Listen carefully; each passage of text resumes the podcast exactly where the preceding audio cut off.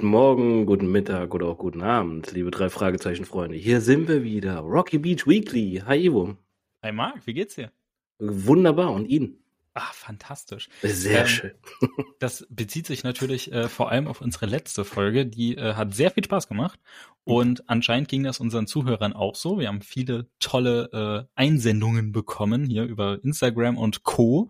Ähm, wir haben aber auch ein bisschen Feedback bekommen und da müsst, möchte ich mal drauf eingehen. Ich habe ja bei meinen Auffälligkeiten, Fehlern und Plotholes direkt als allerersten Punkt ähm, mich über äh, den Potter ein bisschen lustig gemacht und warum er äh, diese Fernsehgeräte so komisch findet und davon noch nie gehört hat. Und äh, ich, ich habe dann gesagt, dass Fernsehgeräte in den 70er Jahren, in denen ja die Story geschrieben wurde und damit auch spielt, schon extrem weit verbreitet waren und fast jeder Haushalt schon einen hatte. Das war ein bisschen hochgegriffen. Da haben mir einige gemeldet, auch lange nach den 70ern hatte noch nicht jeder Haushalt einen Fernseher. Das ist mir bewusst. ähm, aber ich habe mal eine Statistik zu Rate gezogen. Und zwar im Januar 1951, also über 20 Jahre bevor diese Story spielt, hatten bereits 15 Millionen Haushalte in den USA einen Fernseher. Also 20 Jahre vor dem Fall. Das heißt, äh, das ist schon wirklich eine ganze Menge. Natürlich hat dann auch in den 70ern immer noch dieses äh, Public Viewing eine extrem große Rolle gespielt. Also gerade in Kneipen, in Bars, in öffentlichen Gebäuden gab es oft Fernseher und man hat sich da tatsächlich getroffen, dann gerade bei Sportveranstaltungen oder ähnlichem, um gemeinsam fernzusehen. Aber für Privathaushalte war es wirklich spätestens ab den 40er, Schrägstrich 50er Jahren ähm, schon fast normal oder zumindest keine, keine ähm, Fremdartigkeit mehr, dass man einen Haushalt äh, einen Haushalt besitzt, ja, ein Haushalt, Haushalt um den Fernseher. natürlich, aber auch ein Fernseher, genau, ähm, genau, also äh, 15 Millionen Haushalte mit Fernseher, einzig und allein in den USA im Januar 1951. Das ist schon eine beeindruckende Menge. Ähm, ja, somit äh, ist das äh, Feedback angenommen, aber nochmal ganz kurz dem etwas gegenübergestellt. Dann kommen wir zur neuen Folge. Marc, was erwartet uns da? Yes, wie immer, der Bob-Modus, allgemeine Infos zur Folge, dann meine Story-Zusammenfassung, äh, danach kommen wir zum Plan der Schurken, dann die Auffälligkeiten Fledermäuse, nein, Fehler und Plotholes. Äh, fünfter Punkt wird der persönliche Bezug und Lieblingsstelle sein und auf dem Platz sechs kommt das Fazit zu unserer heutigen Folge. Dann aktiviere ich Bob direkt aktivieren. den Bob-Modus. Ja, genau, mache ich. Äh, wir fangen an. Der Name der Folge ist Und der tanzende Teufel. Auf Englisch The Mystery of the Dancing Devil. Geschrieben ist das Ganze von William Arden ein Autor, der uns jetzt schon des Öfteren begegnet ist und auch noch ein paar Mal begegnen wird. Die Übersetzung von Leonore Puschert. Das Cover ist im Deutschen von Eiger Rasch und wir sehen eine gelb-grün-orangene Landschaft. Da drüber ist eine schwarze Figur mit Fell und äh, Zotteln und äh, sie hat so einen relativ langen Schwanz und riesengroße Hörner und wir sehen äh, rot glühende Augen. Das Ganze ist aber eher wie eine äh, Silhouette gegen das Licht dargestellt und diese Figur wirft über die Landschaft, die ja unter der Figur ist, ähm, einen großen Schatten. Und das Ganze wirkt wieder sehr abstrakt und äh, ich würde sagen, Eiger Rasch hat damals damit ihre abstrakte Cover-Trilogie äh, vollendet. Das sieht nämlich wirklich genau so aus oder äh, man sieht sehr, sehr große Ähnlichkeiten zu dem Cover auf der Geisterinsel und dem Teufelsberg. Und wirklich, wenn man diese drei Cover oder die drei CDs oder Bücher oder wie auch immer nebeneinander legt, dann könnte man wirklich meinen, das ist eine fortlaufende Story, das ist eine Trilogie, die zusammengehört. Dem ist nicht so, aber man, es scheint so, als wäre hier in den äh, 70er bis 80er Jahren Eiger Rasch äh, mit diesem Stil, also das Ganze so ein bisschen kubistisch angehaucht ähm, mit so abstrakter Kunst äh, wirklich sehr experimentierfreudig gewesen bei den drei Fragezeichen-Covern. Ähm, aber ich finde es ich find's ein ganz nettes Cover, also äh, gefällt mir ganz gut. Ähm, dann kommen wir zum Erscheinungsjahr und da haben wir das Original US-Erscheinungsjahr, das ist 1976. Das deutsche Erscheinungsjahr vom Buch ist dann 1979 und dann die Hörspielfassung kam 1980 in Deutschland raus. Die Folge dauert 42 Minuten und 26 Sekunden und ist damit wieder eine ziemlich kurze Folge ähm, an bekannten Figuren, die wir kennen und lieben, haben wir tatsächlich nur unsere drei Fragezeichen, namentlich Justus Jonas, Peter Shaw und Bob Andrews. Ja, wir haben noch äh, ein paar Szenen durch unseren Erzähler Alfred Hitchcock, aber in Persona taucht er nicht auf und das war's auch schon an bekannten Figuren. Wir hören einmal ganz kurz noch äh, Peters Mom reinrufen, also Mrs. Shaw, aber ähm, also Sprechrolle wäre hier schon wirklich äh, weit hergeholt. Ähm, dann muss man noch mal ganz kurz wieder über die Reihenfolgen dieser äh, Bücher beziehungsweise Hörspielfolgen sprechen. Die amerikanische Nummer ist die Nummer 25, das deutsche Buch hat die Nummer 23 und das Hörspiel hat die Nummer 21 bekommen. Und jetzt würde ich eigentlich gerne in die Folge starten, aber ich muss mal eine Sache ansprechen. Diese Folge hat eine extrem stereotype Darstellung. Wir kommen da auch später nochmal drauf zu sprechen. Und die äh, moderne Hörspielvariante, die wir auch auf Spotify hören können, die hat dazu keinen Disclaimer. Also es wird nicht darauf hingewiesen, dass hier äh, das Ganze ein bisschen ähm, unglücklich gelaufen ist damals oder damals Entscheidung getroffen wurde, weil man sich über solche Themen noch wenig Gedanken gemacht hat. Ähm, und ich wundere mich, weil ich habe es im Teufelsberg schon angesprochen. Im Teufelsberg gibt es einen Disclaimer und da finde ich äh, es wirkt schon fast fehl am Platz. Also es ist schon ein gerechtfertigter Disclaimer, aber ich hätte es mir bei dieser Folge hier viel mehr gewünscht. Und das gibt es nicht. Aber deswegen gibt es das jetzt hier bei uns. Also, falls ihr euch nochmal das Original-Hörspiel anhört, äh, hier ist jetzt euer provisorischer Disclaimer. Das Ganze wurde damals ähm, äh, so entschieden. Das ist eine Entscheidung, die ich absolut nicht gutheißen kann und äh, wo ich sehr froh bin, dass die moderne Hörspiel- und Synchronkultur äh, in Deutschland sich deutlich weiterentwickelt hat und man heutzutage solche Entscheidungen nicht mehr treffen würde. Äh, falls ihr euch jetzt immer noch fragt, worum es genau geht, bleibt dran. Da kommen wir später nochmal drauf zu sprechen. Erstmal geht's jetzt in die Handlung der Folge, Marc. Genau, perfekt. Dann starte ich. Der Bob-Modus ist deaktiviert.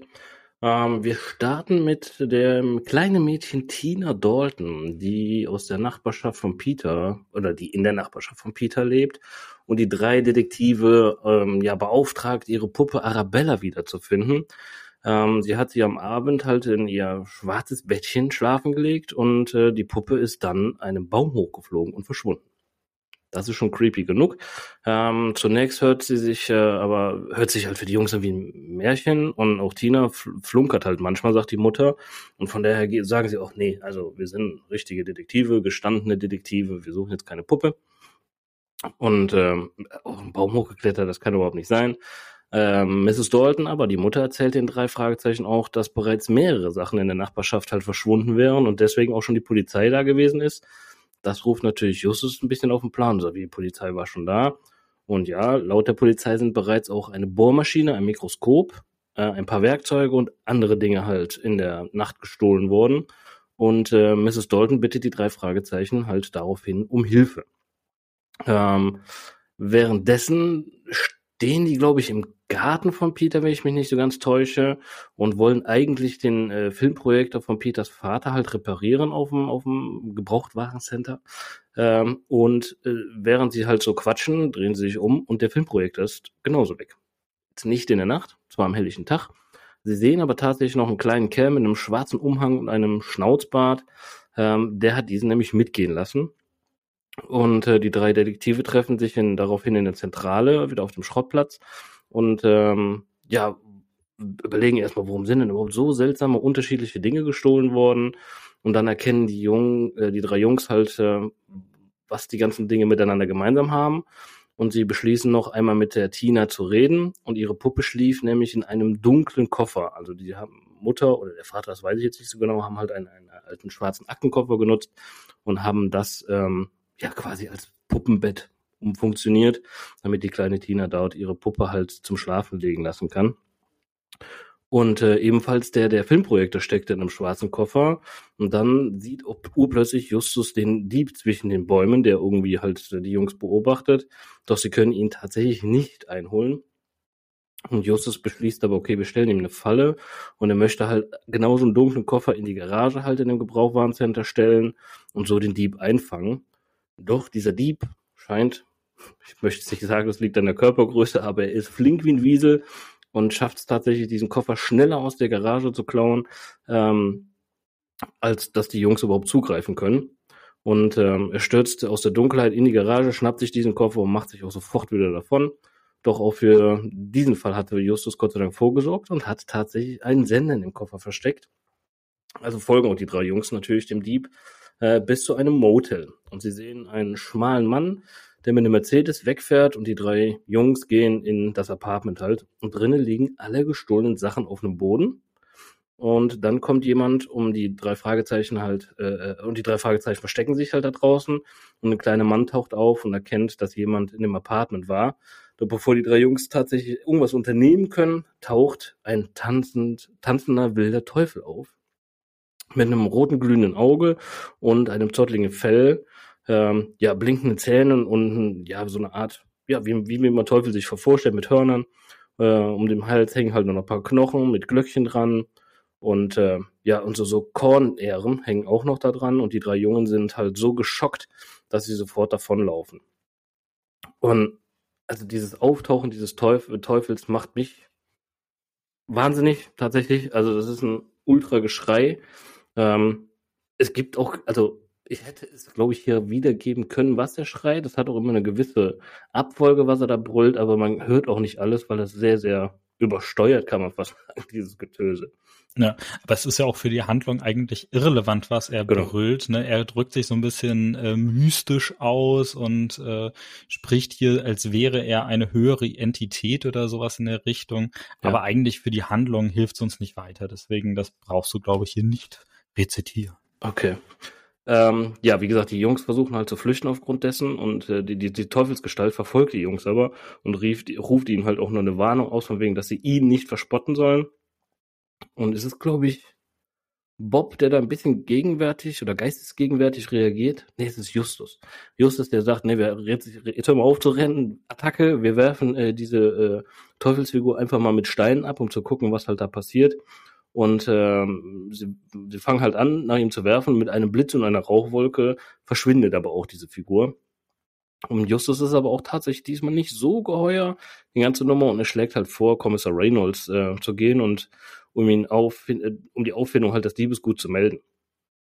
Ähm, am nächsten Morgen ist es dann, dass die drei Jungs wieder auf äh, sich in der Zentrale halt treffen und die Polizei hat den äh, Dieb nicht erwischt. Für Justus ist aber klar, dass sich der Fall jetzt äh, erst wirklich entwickelt und anscheinend gab es einen Unfall. Dabei ist ein Mann aus einem Auto ausgestiegen und dann wieder eingestiegen und davongefahren. Und seinen schwarzen Koffer hat er dabei halt leider Gottes, ja, vergessen, verloren. Für mich ist es eher so verloren, also ist es ein Autounfall. Er, stürzt, er stürzt ja quasi aus diesem Auto und dabei fällt dieser Koffer, glaube ich, raus. Und das kriegt er irgendwie so nicht mit aufgrund dieses, ja, Schocks, sage ich jetzt mal. Und er steigt ohne diesen Koffer wieder ein. Jetzt sucht er aber diesen Koffer und der Koffer wurde von einem Jungen aufgehoben, der dann mit seinem Fahrrad weggefahren ist. Und der Junge soll am Ende der Straße wohnen und es handelt sich um Frankie Bender. Und doch der will gar nicht mit den drei Fragezeichen zusammenarbeiten. Der ist auch sehr, ähm, pöbelt die Jungs auch direkt an. Und deshalb äh, beobachten die drei Fragezeichen ihn auch erstmal. Und er hat den Koffer in einem kleinen Wäldchen versteckt. Und dort hat er ein Versteck in einer Höhle und da ist auch noch, da ist auch noch der Koffer dabei tatsächlich. Und im Koffer war eine Figur versteckt. Doch bevor Frankie mehr erzählen kann, taucht schon wieder dieser Teufel auf. Und es geht wieder das Getöse los und das Geschreie. Und ähm, äh, er ist äh, hinter der Figur halt her, dieser Teufel. Und Justus wirft ihm den Koffer zu und als der Teufel abgelenkt ist, laufen die Jungs halt aus dieser Höhle heraus. Und draußen fragen die drei Fragezeichen Frankie halt aus, so schön wie es halt Detektive machen, polizeiartig in ein Verhör zu nehmen. Und anscheinend hat ein Landstreicher in der Höhle übernachtet und er muss die Figur halt mitgenommen haben aus diesem Koffer. Äh, Peter und Bob sind es, die dann in die, in die Zentrale zurückkehren und äh, sollen halt äh, per Telefon nach diesem Landstreicher halt suchen.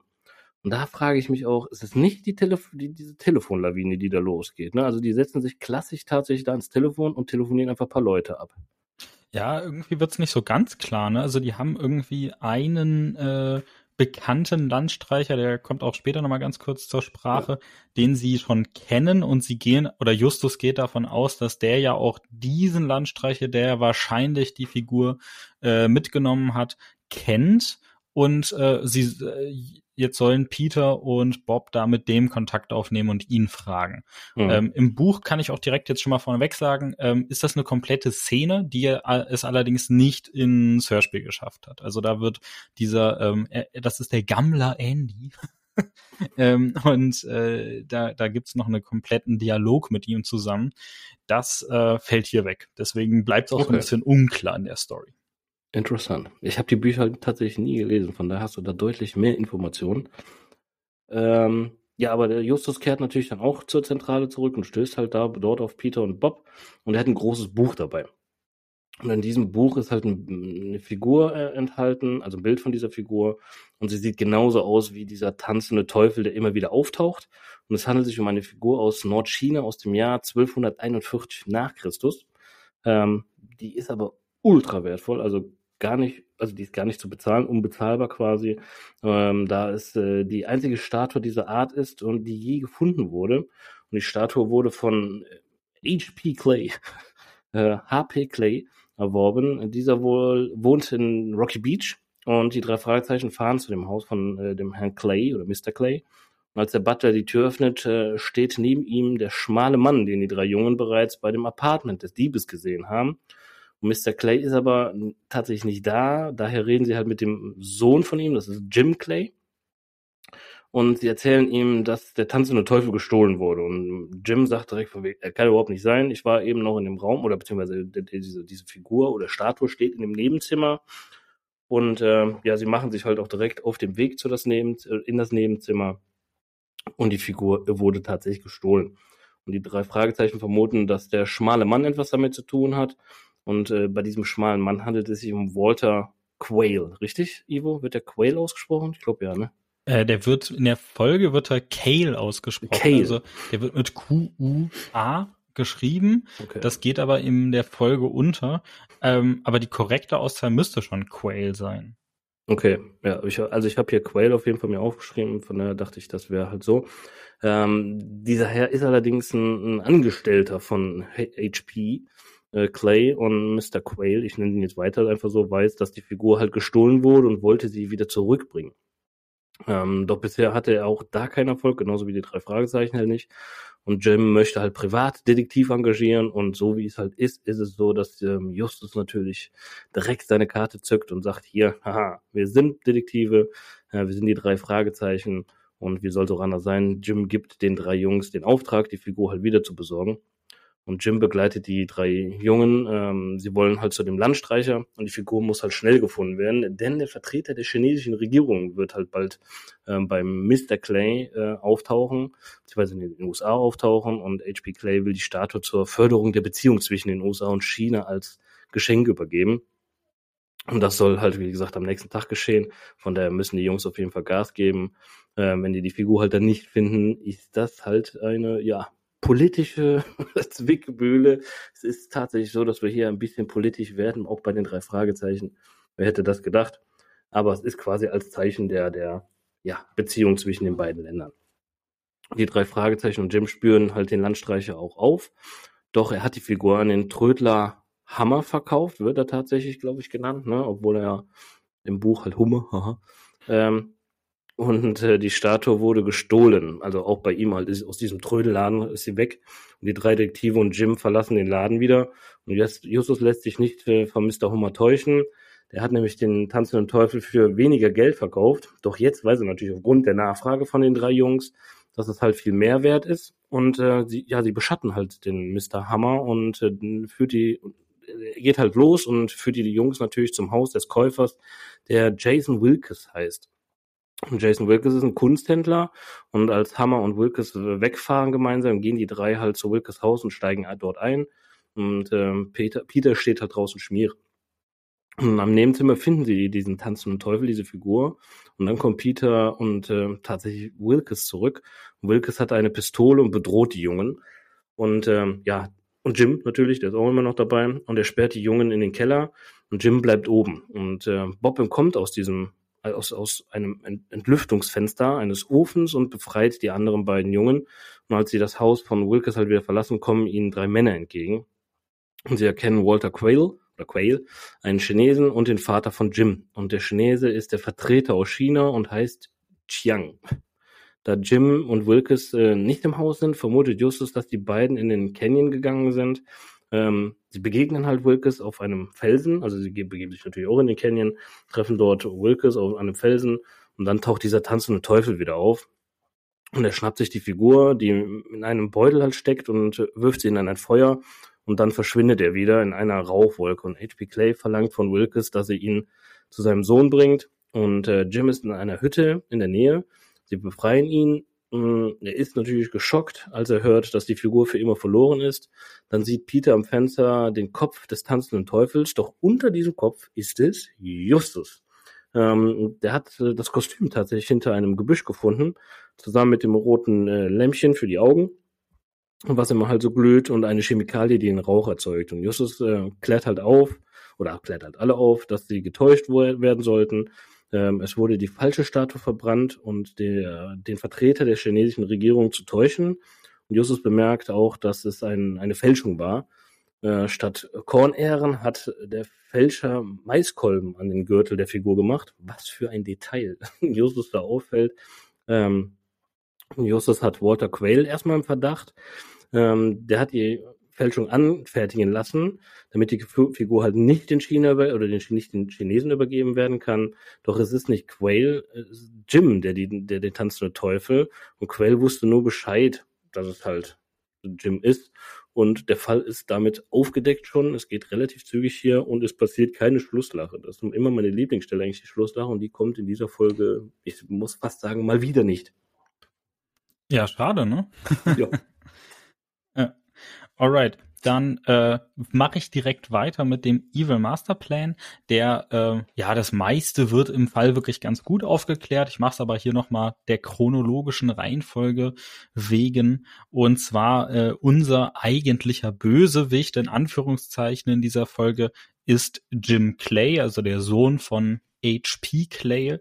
Und ähm, der ver verkleidet sich im Laufe der Folge öfters als der tanzende Teufel und er arbeitet mit äh, Walter Qu äh, Quayle, also dem Assistenten seines Vaters, zusammen und mit einem unbekannten Künstler. Und äh, der Plan von Jim Clay ist es, dass sein Vater den äh, die Figur des tanzenden Teufels behalten darf, obwohl dieser die Figur ja eigentlich an die chinesische Regierung übergeben soll, damit die Beziehungen zwischen den USA und China besser werden. Ähm, er weiß, dass sein Vater leidenschaftlicher Sammler für ostasiatische Kunstgegenstände ist und er hat schon vor über 20 Jahren die Figur des tanzenden Teufels käuflich erstanden. Er mag diese Figur sehr gerne und jetzt möchte er quasi seinem Papi den Gefallen tun, dass dieser die Figur behalten kann, ähm, er aber dabei nicht äh, schuld an irgendwelchen internationalen Schwierigkeiten zwischen China und den USA wird. Und dafür hat er sich diesen Plan ausgedacht. Er hat nämlich äh, einen Künstler engagiert, der sollte eine zweite äh, Figur anschaffen, also quasi eine Kopie der Figur des tanzenden Teufels. Das ist äh, der, der kleine Mann mit schwarzem Umhang und Schnauzer, dem wir hier auch in der Folge begegnen. Und als dieser die Figur fertig, äh, angefertigt hat und er möchte gerade äh, zu Jim Jim Clay ähm, fahren und ihm die Figur übergeben. Genau da passiert es. Er baut einen Unfall, fährt mitten in das Rosenbeet, verliert dabei den Koffer mit der Figur drin und äh, macht sich äh, aus dem Staub, also begeht Fahrerflucht. Und jetzt äh, bemerkt er im Nachhinein, oh shit, die Figur ist weg und versucht sie wieder zu beschaffen, indem er in dieser Nachbarschaft ähm, lauter schwarze Koffer klaut und er hofft, dass er halt seinen Koffer mit der Figur da drin findet. Ähm, er arbeitet währenddessen schon direkt wieder mit äh, Jim Clay zusammen und dieser wiederum äh, bezieht auch äh, Quayle mit ein, also den Assistenten seines Vaters. Und äh, jeder von denen äh, verfolgt die Spur des, der, der Figur oder des Koffers besser gesagt, aber jeder auf seine eigene Weise. Der Künstler, der übrigens in der gesamten Folge nicht namentlich erwähnt wird, der äh, wird noch nicht mal eigentlich als Figur erwähnt. Ähm, wir wissen nur, dass er der, der Einbrecher ist und dann wird später noch nicht mal richtig aufgeklärt, um wen es sich da gehandelt hat. Ähm, der, äh, ja, äh, macht sich als Einbrecher da auf den Weg und äh, hat auch echt ordentlich viel kriminelle Energie. Also er steigt hier in einen Vorgarten, in ein Haus nach dem nächsten ein und nimmt mit, was er nur finden kann und bringt das dann zu seinem Motelzimmer und kontrolliert anscheinend erst da, ob das dann der richtige Koffer war oder nicht. Dann haben wir Jim, der wiederum hat sich das äh, äh, mongolische Schamanenkostüm seines Vaters ausgeliehen, noch ein paar Spezialeffekte eingebaut und tritt als tanzender Teufel auf und versucht vor allem die drei Fragezeichen äh, zu verscheuchen, weil äh, die drei schon mitbekommen haben, dass die drei Fragezeichen äh, hier rumschnüffeln und ihnen so langsam auf die Schliche kommen. Und dann haben wir halt noch Quail, den Assistenten, äh, der gibt sich als Detektiv aus und kommt dadurch auch an Informationen. Er erfährt dadurch, dass äh, Frankie Bender, der Junge, ähm, den Koffer an sich genommen hat und verschwunden ist. Ähm, und durch die Informationen, die Quail damit gesammelt hat, kann dann auch Jim wieder verkleidet als tanzender Teufel in diesem Geheimversteck von Frankie Bender auftauchen. Ähm, später kommt dann die Szene, in der dann die drei Fragezeichen bei äh, HP Clay an, an der Tür klingeln und klopfen und äh, ne, den mal zur Rede stellen wollen. Äh, HP Clay ist nicht zu Hause, aber Jim und der Assistent äh, Quail, die beiden la lassen auch die drei Fragezeichen ins Haus, zeigen ihnen das Kostüm des tanzenden Teufels, also dieses Schamanen-Outfit und dabei zeigen sie auch, äh, ach übrigens, die Statue ist weg. Und die beiden tun so, als wüssten sie das nicht. Dadurch haben sie natürlich äh, ein relativ gutes Alibi. Sie äh, tun auch so, als würden sie ab dem Zeitpunkt mit den drei Fragezeichen zusammenarbeiten. Sie verfolgen die Spur bis zu diesem Lager von Mr. Wilkes. Dort werden die drei Fragezeichen eingesperrt, während Mr. Wilkes ja wiederum Jim äh, und die Statue, die sie gerade frisch gefunden haben, entführt. Und dann äh, überspringe ich jetzt mal einen kleinen Part, dann kommt diese Finalszene und da ist es der Plan von Jim, dass er als äh, tanzender Teufel auftaucht und vor den Augen des äh, chinesischen Sonderbeauftragten und noch möglichst vieler anderer Augenzeugen die Statue vernichtet, sodass die chinesische äh, Regierung einfach einen Grund hat, nicht diese Figur mit nach Hause zu bringen ähm, während er dann äh, in Wirklichkeit aber nur eine, also die gefälschte Figur zerstört, beziehungsweise ähm, das Ganze nur so inszeniert, dass es so aussieht, so dass die echte Figur erhalten bleibt. Die echte Figur kann dann HP Clay behalten, also der Vater von äh, James. Das ist quasi der Plan. Und das gelingt ja auch soweit, außer dass dann nach der Durchführung dieses Plans Justus Jim überführen kann. Und jetzt habe ich dazu noch ein paar Fragen. Und zwar äh, Frage Nummer eins. Mr. Wilkes, der etwas unfreundliche Mann, der hier ne, die drei Fragezeichen in seinem Keller einsperrt und äh, Jim in den Canyon entführt und so, der muss rein logisch mit äh, Jim und äh, Quail unter einer Decke stecken. Das geht gar nicht anders. Weil äh, als die drei Fragezeichen in den Canyon gehen, sind auch an den Wänden überall äh, Fragezeichen aus Kreide aufgemalt. Das kann äh, jemand, der, also wenn ich eine Person mit einer Pistole bedrohe und irgendwo hin entführe, ganz ehrlich, der kann nicht am laufenden Band irgendwelche Kreidezeichen hinterlassen. Und auch der Fakt, dass äh, Wilkes ja anscheinend schon fast im Canyon auf äh, die Gruppe der drei Fragezeichen zusammen mit HP Clay und dem Sonderbeauftragten wartet und sie dann quasi dahin führt, wo der äh, tanzende Teufel dann auftaucht. Das wirkt sehr inszeniert. Aber hier bei uns in der Hörspielfassung wird nicht aufgeklärt, dass Mr. Wilkes mit äh, Jim zusammengearbeitet hat. Aber jetzt hier ne, wieder Sonderwissen. Im Buch ist das tatsächlich so. Also deswegen, äh, ja, Tatsache, Mr. Wilkes arbeitet mit Jim zusammen. Dann äh, habe ich die nächste Frage. Nämlich, wie wäre äh, denn der, der Plan von äh, Jim weitergegangen, wenn die drei Fragezeichen nicht aufgetaucht wären? Also wenn, äh, das war ja eigentlich erst der Zeitpunkt, zu dem offiziell die Statue als vermisst gemeldet wurde. Ähm, ab dem Moment hat Jim die ganze Zeit mit den drei Fragezeichen Zeit verbracht. Wie hätte er es hingekriegt, dass genau das gleiche Finale quasi entstehen kann, ohne die Einmischung der drei Fragezeichen? Ähm, wie hätte er es geschafft, dass diese Schnitzeljagd zu Mr. Wilkes äh, Schuppen führt und von da aus sie dann in den Canyon gehen, weil das schien ja alles wirklich inszeniert zu sein. Darauf habe ich keine Antwort. Das wird so nicht aufgeklärt. Und dann habe ich noch eine weitere Frage. Wo ist denn die ganze Zeit die echte Statue? Weil wir haben es in der Folge ausschließlich mit der gefälschten Version der Statue zu tun wo ist die echte, wo hat äh, Jim die Statue versteckt und daran anschließend noch die Frage, wenn Jim mit seinem Plan durchgekommen wäre, ne? er ist als tanzender Teufel aufgetaucht, hat die gefälschte Statue vernichtet, dadurch denkt jetzt der chinesische Sonderbeauftragte, ja, Mist, keine Figur, die ich mit nach Hause nehmen kann, ähm, sein Ziel ist es ja, dass sein Vater das, die Statue behalten kann. Aber dann müsste er auch seinen Vater im Nachhinein in seinen Plan einweihen und sagen, Vater, hör mal zu, ich habe hier was für dich. Und dann holt er hier die Statue da irgendwie raus. Äh, so wie HP Clay äh, dargestellt wird, wirkt das ehrlich gesagt nicht so, als ob der von so einem Plan von seinem Sohn begeistert gewesen wäre. Ich meine, es kommt nicht so weit, deswegen äh, müssen wir uns die Frage nicht stellen.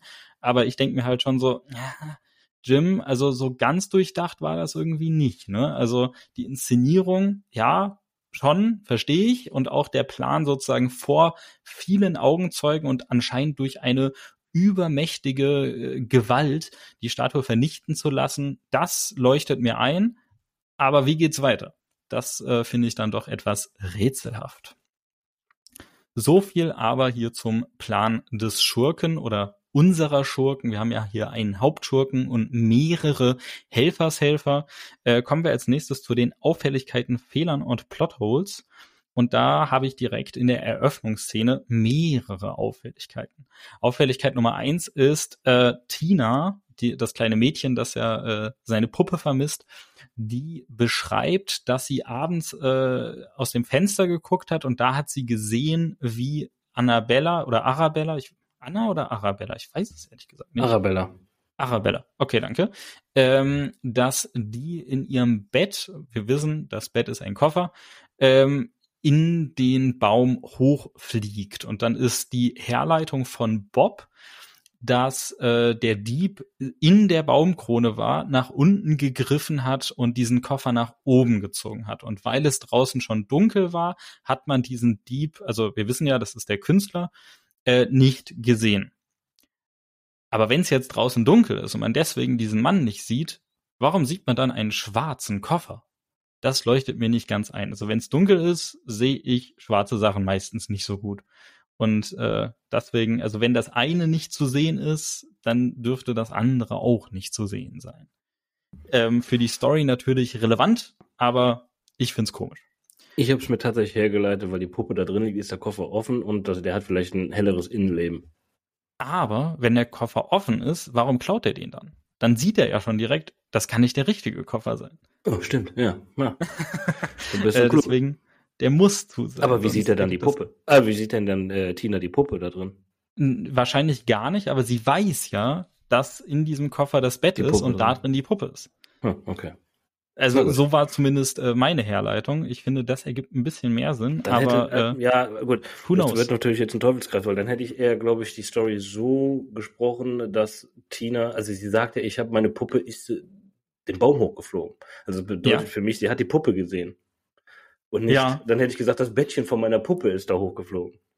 Ich meine, äh, sie wird ja auch wirklich sehr kindlich dargestellt. Sie hat ja, auch ja. viel Fantasie und so weiter. Also genau. Also deswegen, wir wissen nicht, was nee. Dina genau gesehen hat. So genau beschreibt sie es nicht. Also ganz im Gegenteil, ne? Sie reagiert wie so ein kleines Kind. Das finde ich auch übrigens sehr schön dargestellt, dass sie so, ähm, ja, meine Puppe ist weg. Äh, sie war in ihrem Bett. Was für ein Bett? Ja, ein Bett halt. Und dann stellt sich heraus, es war ein Aktenkoffer. das ist halt, ja, für sie ist das ein Bett, äh, für uns ist das in erster Linie ein Koffer. ähm, Finde ich ganz schön.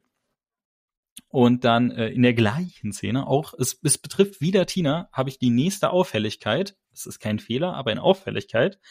Das hier ist der erste Fall, in dem die drei Fragezeichen ein Honorar annehmen nämlich ganze 50 Cent von Tina. ähm, und das machen sie auch nur Tina zuliebe. Weil Tina sagt, äh, sie will, dass es wie bei echten Detektiven im Fernsehen läuft und da muss man die Detektive erstmal bezahlen.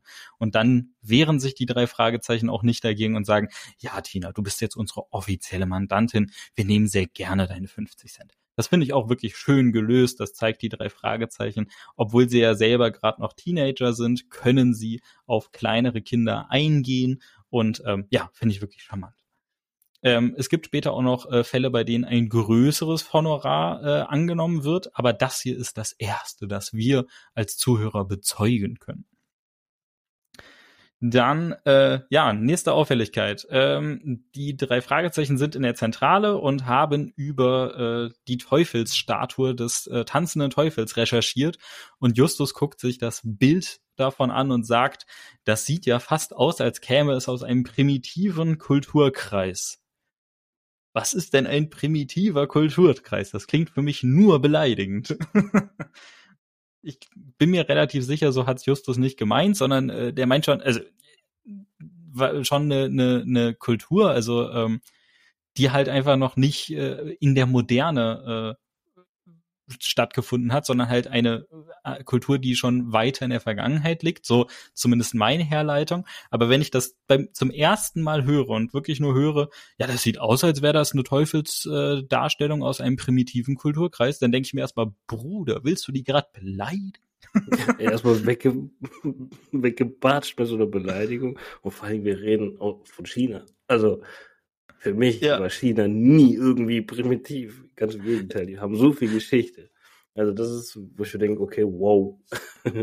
Ja, wenn man sich ein bisschen präziser anguckt, dann ist es äh, Nordchina beziehungsweise schon eigentlich die Mongolei, ne? also ja. Gebiet, was damals mongolisch war, jetzt heutzutage zu China gehört, aber nichtsdestotrotz, ne? also auch da war äh, schon immer Hochkultur, also äh, lange, lange, lange, lange Zeit und gerade zu der Zeit, zu der diese äh, Figur entstanden sein soll, also unterentwickelt mit Sicherheit nicht.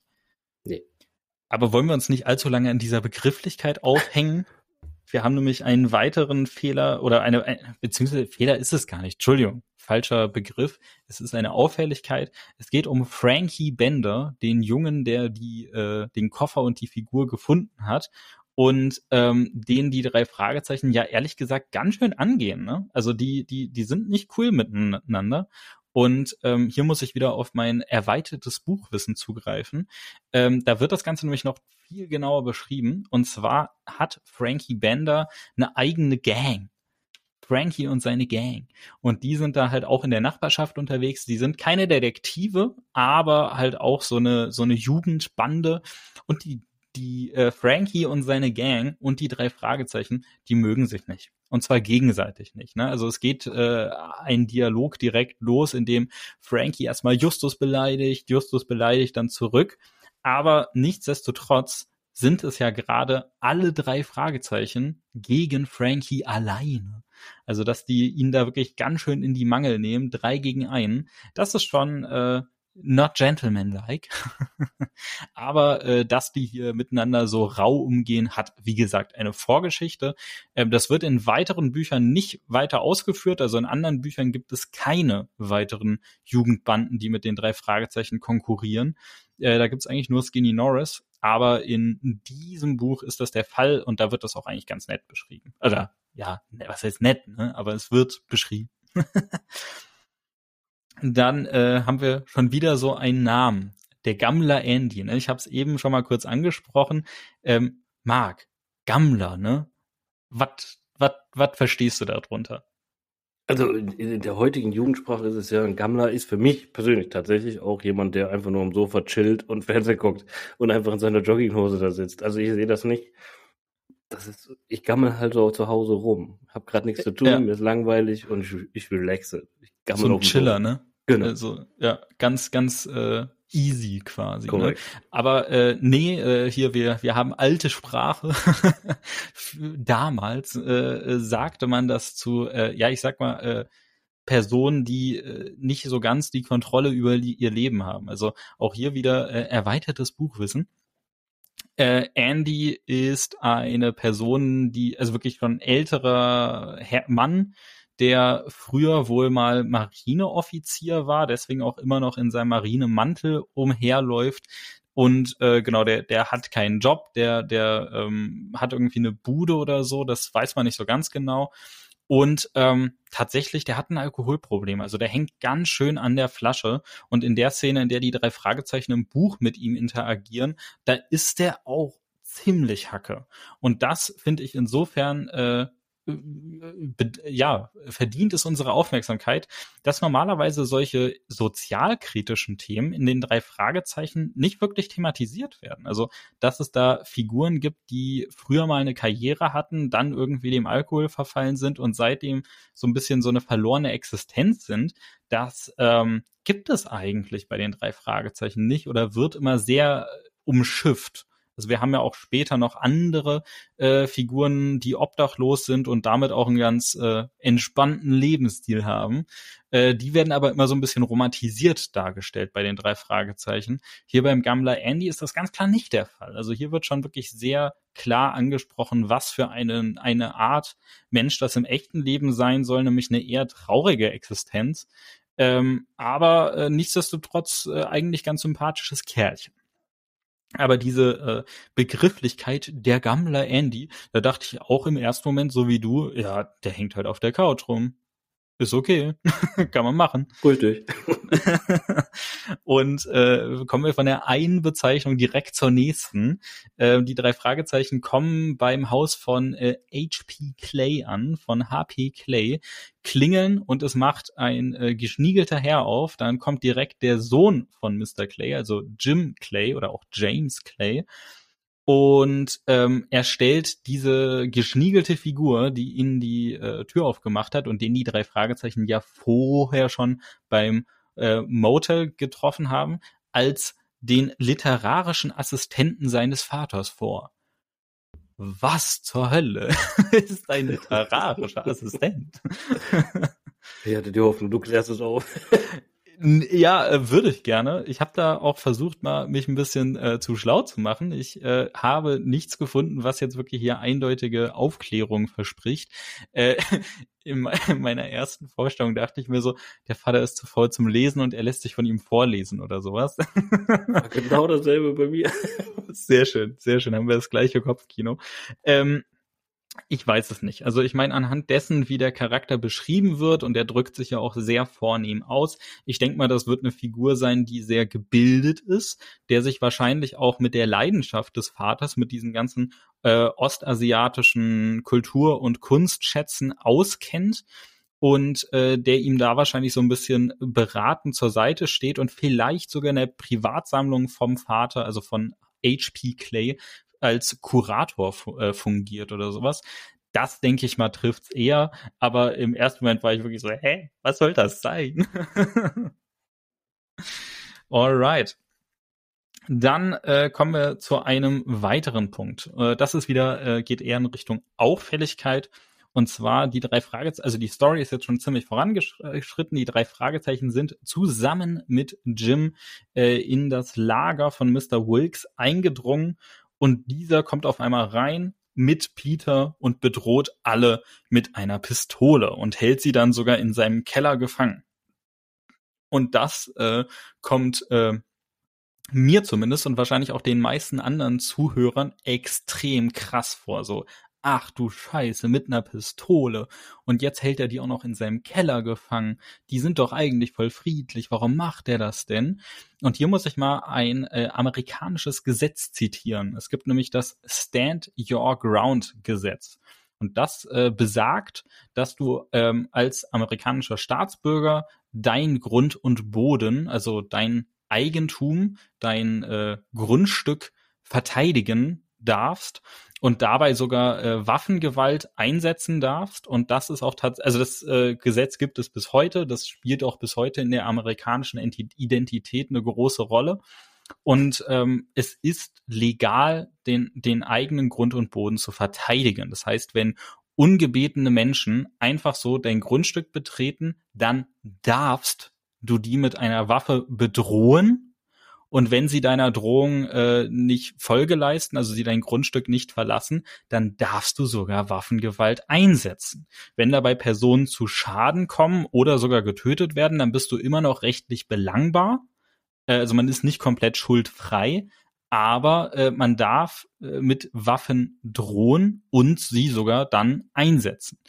Und wenn man eine Person äh, bei zum Beispiel einem Einbruch oder widerrechtlichem Betreten erwischt, darf man nach amerikanischem Gesetz diese Person sogar festhalten, bis die Polizei eintrifft. Die einzige Bedingung ist, dass man quasi sofort die Polizei in Kenntnis setzt. Bei uns in Deutschland geht das überhaupt nicht. Bei uns in Deutschland hat ausschließlich die Polizei die äh, das Recht, Personen festzuhalten. Also wenn bei dir jemand zu Hause einbricht, du darfst den nicht festhalten. Das darf ausschließlich die Polizei. Ähm, deswegen, äh, das ist hier einfach ein ganz, ganz, ganz anderes Verständnis von Recht, von äh, Verteidigung des eigenen Grund und Bodens, das die Amerikaner da haben. Deswegen, also klar, der Mr. Wilkes, der äh, handelt schon sehr eskalativ. Also er legt es bewusst darauf an, dass die Situation eskaliert. Man hätte das mit Sicherheit auch freundlich erklären können, aber er handelt nicht widerrechtlich an dieser Stelle. Deswegen äh, zum Verständnis, äh, deswegen muss ich ihn hier auch nicht separat als Bösewicht aufführen, sondern nur als Helfershelfer. Jetzt wisst ihr mehr hoffentlich. Und äh, jetzt kommen wir leider zu dem einen riesengroßen Wermutstropfen, Tropfen, den diese Folge hat. Das, was die, äh, die eigentlich äh, aus meiner Sicht recht äh, fröhliche äh, Story extrem bitter werden lässt oder vor allem hier diese Umsetzung als äh, Hörspiel. Und zwar ist es die Darstellung von dem chinesischen Sonderbevollmächtigten äh, namens äh, Xiang Piting. Der wird wirklich, also hier, oh Gott, ich weiß gar nicht, wie ich es ausdrücken soll. Ähm, der wird äh, gesprochen von äh, Jürgen Thormann, einem meiner, und ich glaube, äh, Marc, ich kann ja auch für dich sprechen, einer Correct. unserer äh, absoluten Lieblingssprecher, äh, also Synchronsprecher, äh, auch unabhängig von den drei Fragezeichen. Und ausgerechnet der spricht hier diesen Chinesen. Und dieser Chinese wird hier so unfassbar stereotyp dargestellt. Also die Stimme wird ganz hoch verstellt. Es werden äh, alle Rs, die er ausspricht, durch L ersetzt und äh, wirklich, das ist ein reinstes Gefistel und äh, man spricht da heutzutage von äh, Yellow Facing, also dass weiße Figuren versuchen, äh, asiatische Personen über Stereotype darzustellen. Und das, ähm, ja, das äh, hat man damals oft gemacht. Das ging auch noch wirklich ziemlich lange so, dass das äh, gemacht wurde, sowohl im Film als auch im Fernsehen, als auch äh, in Theaterstücken und halt eben auch in Hörspielproduktionen.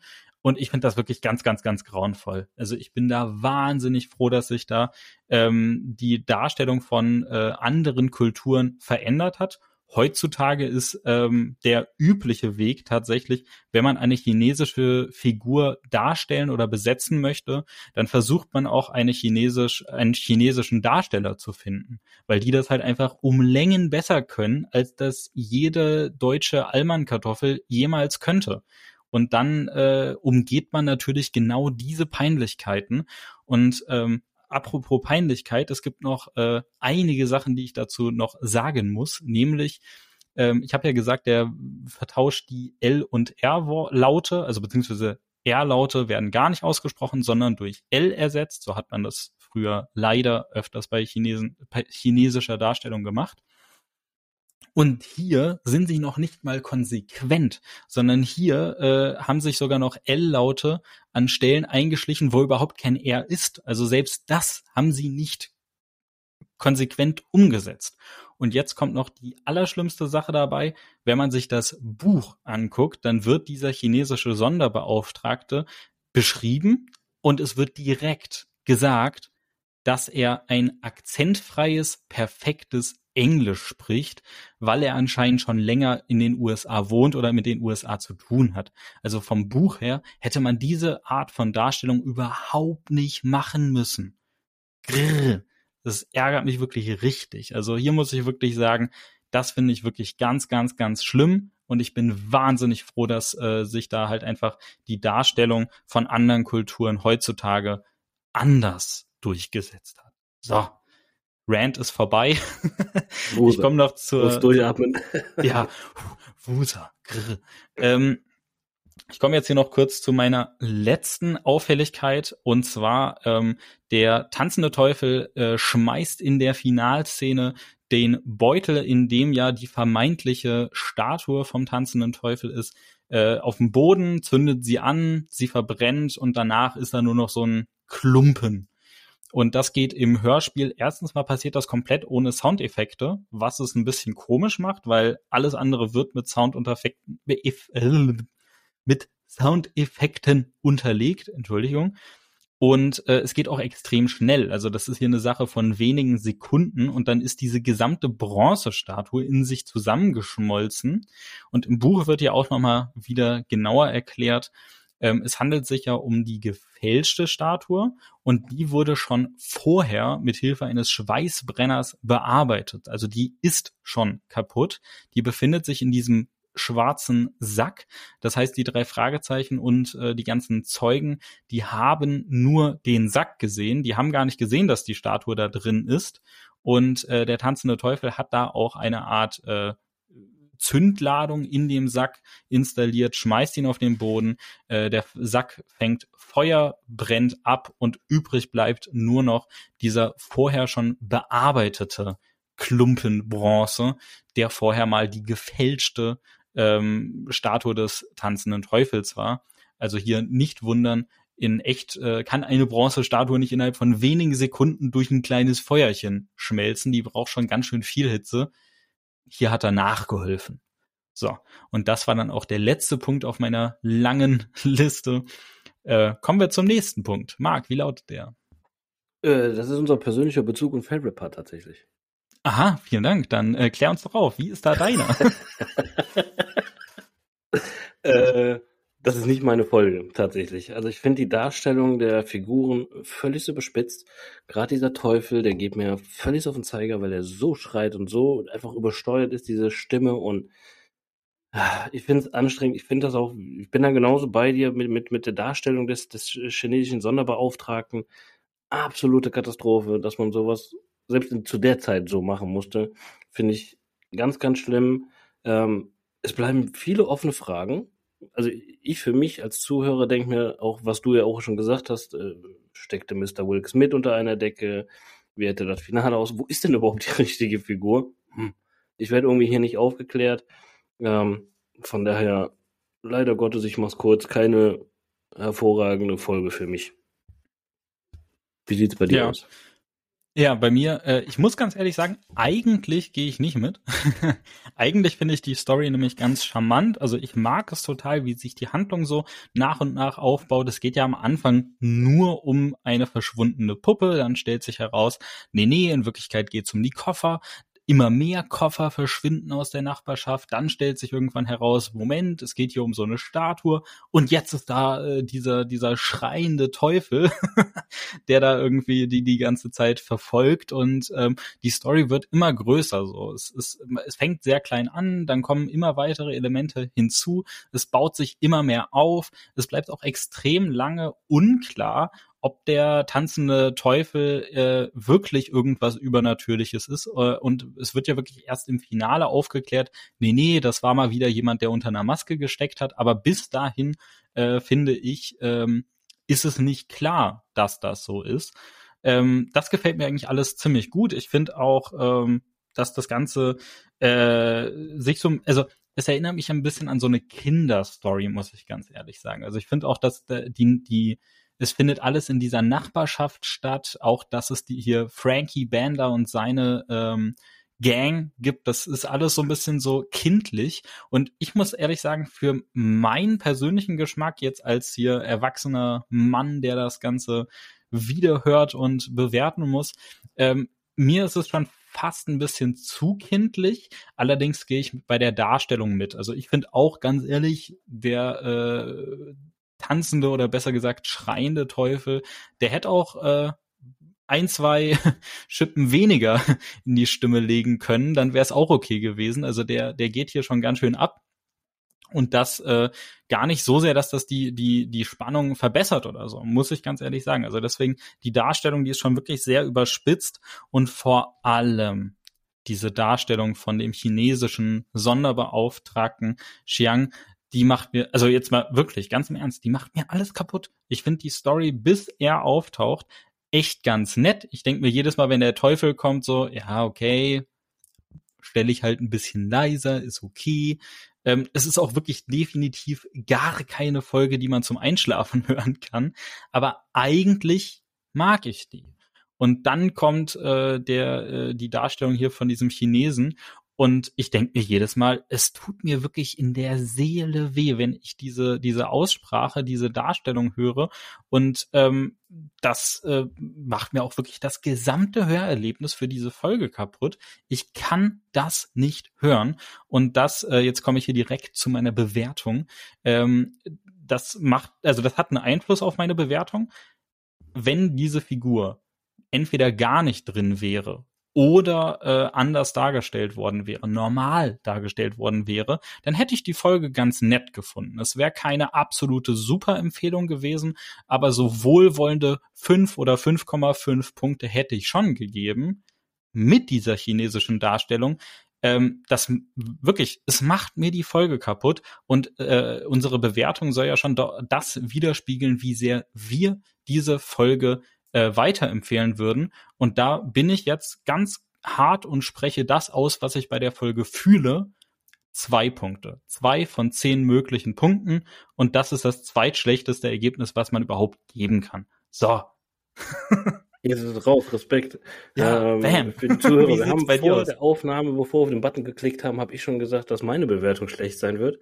Ähm, Respekt, also ich habe mir tatsächlich eine 3 aufgeschrieben. Ich dachte eigentlich, dass ich viel schlechter bewerte als du, aber okay, ja, wie gesagt, meine 3 äh, aus den benannten Gründen, ähm, die wir ja gesagt haben, persönlicher Bezug und Favorite Part, eine 3. Und damit kommen wir auch zum Fazit unserer heutigen Folge schon.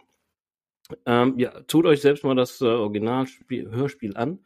Äh, hört euch mal den Teufel an. Vorsichtig, wie Ivo gesagt hat, nicht zum Einschlafen nutzen. Macht keinen Sinn. Ähm, was man auch empfehlen kann, ist tatsächlich, wir haben hier eine Hörbuchlesung und zwar von Bela B., den äh, Mann, die von den Ärzten aus der Gruppe, ne, wie sind wir denn, aus der Band.